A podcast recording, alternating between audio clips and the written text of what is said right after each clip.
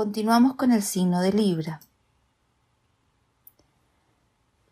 Libra es el opuesto complementario de Aries. Va desde el 23 de septiembre al 21 de octubre. Cualidad cardinal. Polaridad yang. Elemento aire. Las casas tienen relación con el eje del encuentro. Su problemática el yo frente al tú, el contacto.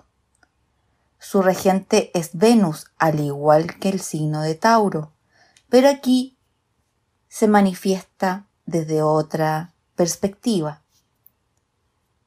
Pensamiento semilla. Elijo el camino que pasa entre las dos grandes líneas de fuerza. Símbolo. La balanza.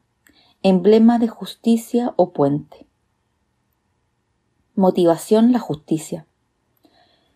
Animal, paloma, gacela, mariposa plantas, almendras, flores perfumadas, rosal, metal cobre, piedra preciosa, esmeralda, turquesa. Su color es verde.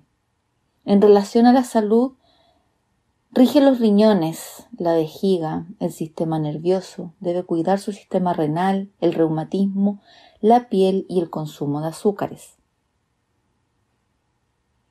Vocación lo favorecen las actividades que no sean monótonas y que no exigen demasiado compromiso ni requieren mucha paciencia, y donde sea apreciado porque prefiere obtener sus metas con una acción pacífica negociadora.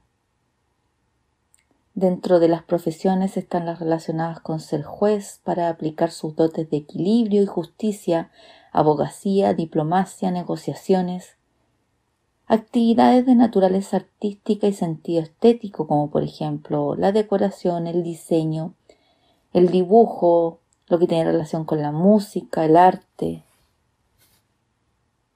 aspectos psicológicos. Su constante trabajo en la toma de decisiones que involucren lecciones y dilemas emocionales son cuestiones éticas o morales que los obligan a usar su capacidad de juicio y reflexión. Es equilibrado, conciliador y dispuesto a sacrificar cosas importantes por mantener la armonía y la paz a través de su diplomacia y la generación de acuerdos.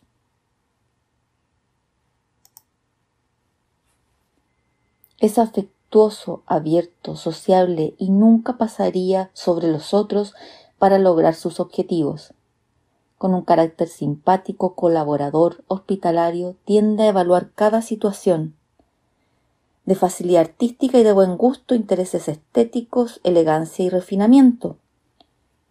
Debe trabajar su bajo nivel de conciencia que lo vuelve muy dependiente, complaciente, sumiso, acomodadizo y en su constante búsqueda de evitar el conflicto, desarrollando sus propios valores, que lo lleven a tomar decisiones en la vida, para evitar así desarrollar valores superficiales como la deshonestidad e indecisión. Recuerda, si te gustan mis videos, dale un me gusta y suscríbete al canal. Te invito a seguirme en Facebook e Instagram. Me encontrarás como arroba Andrea.